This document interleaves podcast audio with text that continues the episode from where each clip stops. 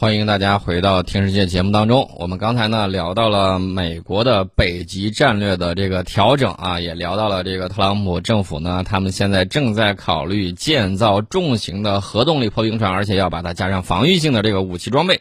其实呢，北极在美国的这个战略路线图里面呢，除了我们刚才讲到了这么几种。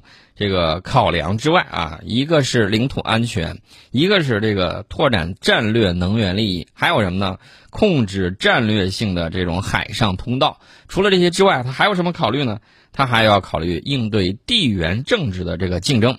啊，说到这个地缘政治竞争竞争呢，我们刚才提到了说这个俄罗斯啊，在呼呼啦啦的造这个核动力破冰船，也提到了这个特朗普总统呢，在去年的时候要向丹麦购买格陵兰岛被拒。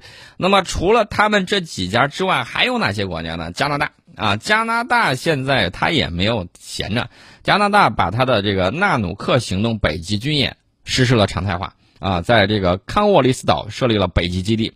挪威、丹麦、芬兰、瑞典也先后提出了他们的北极战略。这几个国家呢，就是挪威、丹麦、芬兰、瑞典，在二零零九年十一月的时候签署了一个北欧防务合作备忘录。那人家四个觉得，你们几个体量大，我们几个决定抱起团来应对北极地缘政治的竞争。啊，这个报告呢，对此不仅表示了担忧，还专门分析了北极的地缘政治环境。美国认为新环境对二战以来美国主导的国际秩序构成了挑战。美国在总体政策制定中呢，应优先考虑北极啊，这也就是特朗普总统。你看呢，去年的时候他要买岛，今年的时候就变成什么呢？今年的时候又变成我要造核动力船，啊，这是美国关于。北极战略的这个思维，不是说他这一届政府提出来，也不是说上一届政府就提出来，而是一脉相承的。他这个一脉相承从什么时候开始呢？从里根政府一九八三年颁布美国北极政策指令以来，美国的北极政策呢，经历了里根、克林顿、小布什、奥巴马和这个现在的特朗普总统五个阶段。然而，无论在哪个阶段，国家安全呢，这个都是他们考虑的重中之重。除此之外，包括这个经济的发展，包括这个科学研究，啊，这三驾马车是北极战略的重要基石。那么，我们看这个特朗普总统上台以来，北极地区的地缘政治啊、经济啊，还有军事环境，发生了前所未有的变化。所以，美国在反思、调整它自身的北极战略。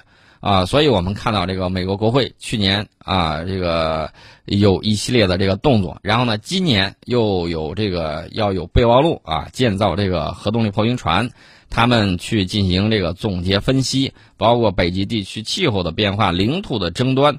啊，这个商业的航运、地缘政治环境、军事力量和行动等等十二个需要关注的这个问题。那么这个里面呢，我要着重强调一下，这个能源这个问题是很关键的啊！大家为了能源会大打出手，所以说呢，我们看这个中东地区为什么跟香饽饽一样啊？然后这些这个王爷们挣了很多的这个小钱钱。那我要告诉大家的是。光美国阿拉斯加大陆架地区，还有大概有二百七十亿桶石油和三千七百亿立方米天然气尚未被发现。未来三十五年之内，美国在北极的海上石油和天然气勘探将有助于维持它本国国内的这个供应，因为美国页岩油和致密油的这个产量可能会下降。那么，在全球战略能源需求日增，呃，人工可控核聚变还没有这个技术还没有这个成功之前，那么供需。供应的这个趋势，这种态势啊，你总不能说我一直在等着它吧？我总得找替代能源先去干着吧。那么这个北极地区呢，就势必会成为它理想的战略能源保障基地。阿拉斯加州就是人家的，然后周边的这个大陆架，它自然拥有相应的这个潜力，它也可以利用这个相关的这个法律法规啊，国际法律法规给它进行相应的这个保障啊。这个东西你羡慕不来，为什么呢？这个是当年我们没有参与到大航海的时候，人家先去搞的，然后后续的这一系列。所以说呢，前人栽树，后人乘凉，战略呢一定要一脉相承。大家还记得秦始皇为什么会统一六国吗？当时我记得这个《过秦论》里头是怎么说呢？秦分六十支羽列，六代人呐，一代接一代的，把他们的这个战略定好了之后，就照着这一个方向去走。我们能否几百年如一日把我们的战略给推进好啊？这个也很关键，考验到你的这个战略的谋划能力、战略的这个定力，以及未来对我们子孙后代的这种考虑。当然了，我们希望呢就是。大家哎发起倡议，有人发起倡议，然后大家呢觉得这个倡议不错，或者说符合本国的这个利益，大家一起来搞，共同带领人类文明奔向更有前途的远方啊，而不是哎呀损人，时间长了之后他还不利己，我们不打算去这么做。我们希望呢，能够有一种更新的这种发展的模式，这是我们简单的提到了这个美国的北极战略。那么具体要讲的话，还会给大家展开有很多啊，你比如说这个强化军事存在啊，强化它这个行动能力啊，啊，怎么样落实到具体的装备上？就是我们一开头讲的，好端端的为什么要造这个核动力破冰船，而且要加载这个防御性武器的这个原因。那么，美国现在已经在阿拉斯加部署了二点七万人的这个部队，包含五千人的海岸警卫队，啊，而且呢，它强化了这个同丹麦、挪威、加拿大等传统盟友的关系，以共同防范俄罗斯啊等其他新兴国家。那么除此之外呢，它还在进一步的加强它在北极的军事能力，啊，很多这个朋友在淘宝上能够买到的这个美军的 L 七，你说那个东西。干什么用的？L 七就是在极寒天气之下，就是在这个极地环境之下啊，去装备部队的这个衣服，能够防御零下三十到四十摄氏度的这个呃低温。它装备这个东西肯定不是让你大夏天在这个佛罗里达州啊，在海滩上，然后让你晒太阳穿这个东西的。它是干什么？它是让你在北极地区能够在严寒的条件之下，给他的这个巡逻人员能够提供有力的物质保障的。啊，一系列的这个防寒设备，我们看到，包括英国在内，啊，北约有多个国家在积极的开发自己的这种极地装备。你说他又不在极地，他好好的他弄这个东西干什么？那你造这个东西，它一定是有用的。所以说呢，我们要从那个细微之处去分析它未来的这种发展。这是我们简单的给大家说到一下防寒衣物、防寒靴的这个开发。那这是我们提到的这个情况。我们昨天呢节目里头给大家提到了什么呢？提到了这个。B 六幺杠幺二型战术核弹啊，这个核弹呢，我们简单给大家提一下。呃，我个人认为，它挥舞这个核大棒啊，其实是源于它对常规武器以及高技术武器的这个不自信啊。为什么呢？常规武器大家可以比一比啊，这个陆地就不要比了，陆地这个比起来没有什么意思。我们自称世界第二，我估计没人敢托胆说它是世界第一啊。这个陆地武器装备我们不说这个，我们主要比的是这个空军和海军。那么我们看这个空军啊，五代机你有我也有啊，而且俄罗斯有苏五七啊，这个五代机现在是越来越多啊，不是越来越少，是越来越多。所以说呢，这个性能咱不管它是有后发优势还是它先期建造，性能是伯仲之间。他也承认你这个是五代机，不然的话他不会让你上去坐上去看他的东西啊。这是五代机，大家半斤对八两。那么我们再看这个海军常规武器，他说我有核动力航母，这个人家确实牛啊，世界第一，这个是毫无疑问的。拥有这个世界规模最大的核动力航母啊，而且拥有这个下一代福特级的这个航母。那么我们看，那有没有什么东西可以去做呢？因为战争之中不是说你拿出来一个这个打神鞭，我那边就拿出来一个这个呃这个杀手锏，不是这个样子。他是怎么做呢？就是你打你的，我打我的。我们有区域拒止武器啊，比如说我们的东风快递专克这个航母的东风二十一 D，包括其他有一些这个常见呐什么之类的都有。所以说呢，这个美国自己也比较急，他反复评估了之后，他认为最起码第一岛链、第二岛链之内啊，当时他评价了第一岛链东风二十一 D 嘛，啊，正确说法东风二十一丁，然后呢，后来又亮相了东风二十六，更麻爪了。为什么呢？他认真研究了之后，他说我要搞这个反区域拒止啊！你不让我进来，我非要进来，我怎么办呢？我得考虑我技术上如何去抵消你这种武器带给带给我的这个常规部队的这个压力。所以说，海军方面呢，你看他有他的这个厉害的一面，我们也有我们自己的这种杀手锏。所以说呢，这个方面呢也是半斤对八两啊！当然，我们要加快我们的这个发展，这是一方面。那么这个海军对比完了，空军也对比完了。你说常规武器方面，那大家能错太多吗？好像错的也不太多，是吧？错的也不太不算太远。那么接下来比高科技技术装备啊，激光炮啊，激光炮，美国今年得意洋洋说，我这个海军测试了激光炮，打掉了这个无人机。呃，我当时我就说，二零一七年阿布扎比防务展上，中国卖的这个呃卖的这个三十千瓦到一百千瓦的反无人机激光车载系统。啊，你去看一看，香不香？你现在是一百五十千瓦，呃，三年之前这种成品已经开始卖了。那自用的最起码威力不比这个东西大百分之五十，对不对？所以说呢，这个在激光武器方面，这种未来武器装备啊，离子束武器啊等等这些高能武器方面呢，它相对而言啊是落后的。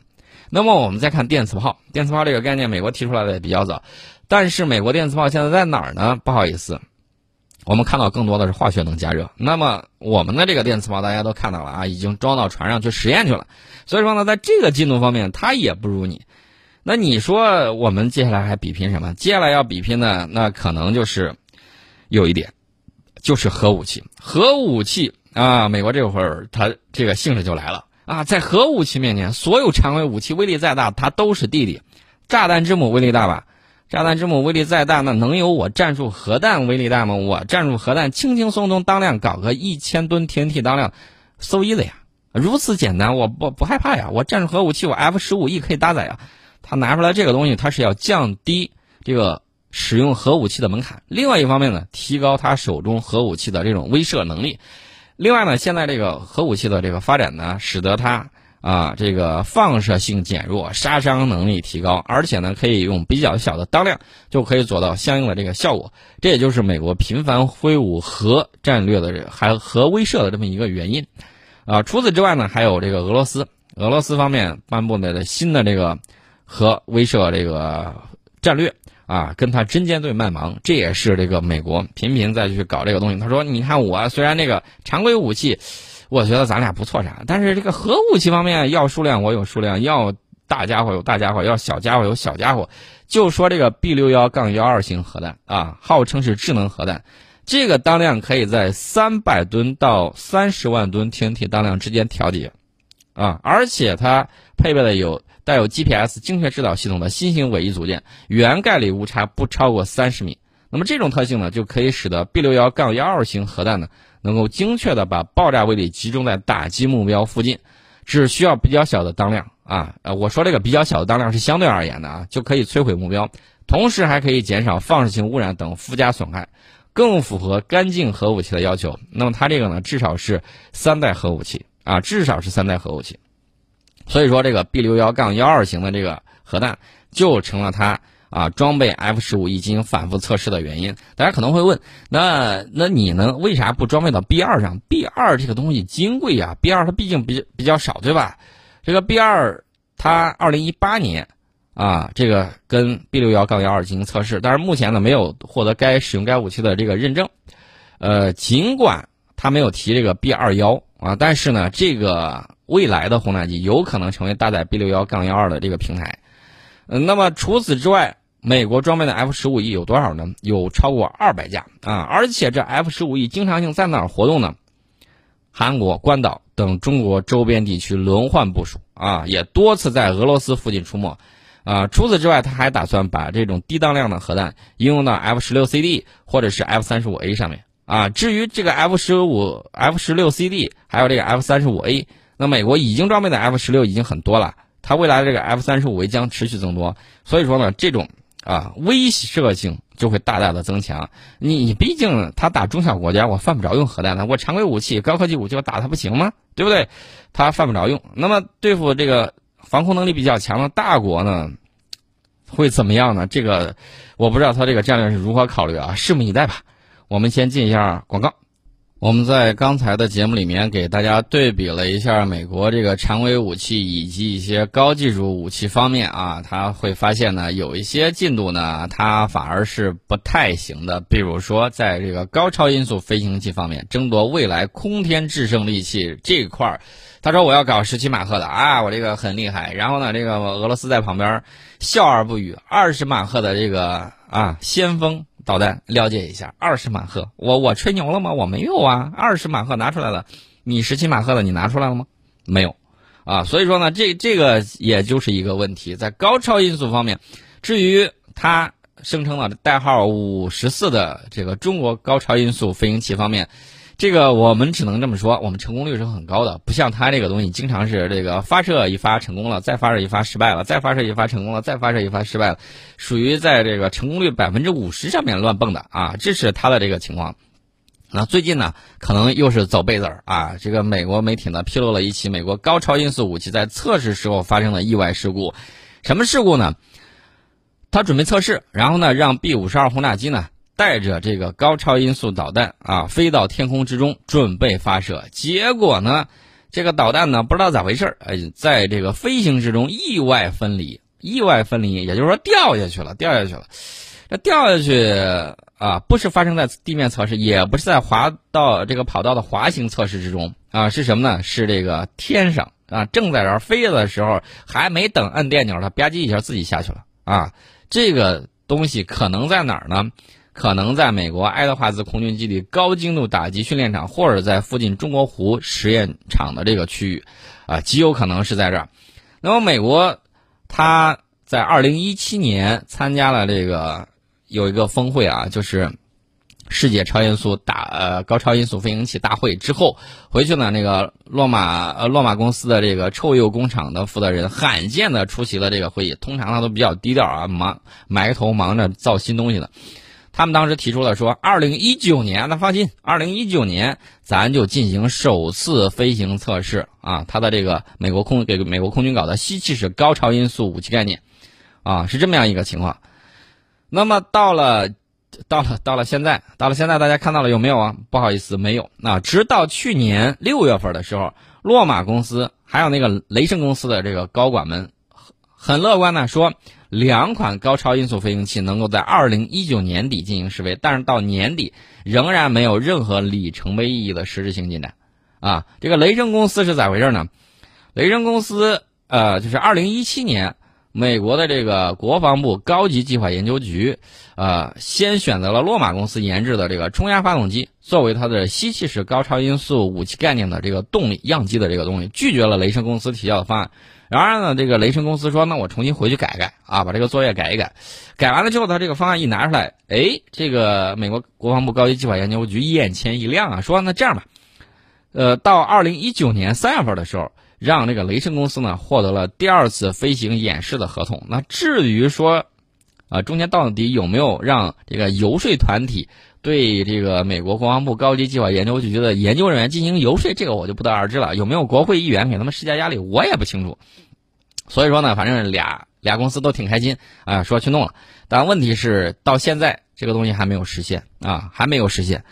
呃，而且呢，美国空军说了，至少要购买八具。这个战术助推滑翔原型机啊，用于实弹飞行实验。这个测试呢，估计都要到二零二一年开始。俄罗斯说：“我的先锋早都服役了。”我说你们不信。西方媒体普遍认为，这个俄罗斯是在夸大自己的这个实力。其实俄罗斯在这方面的研究呢是比较早的。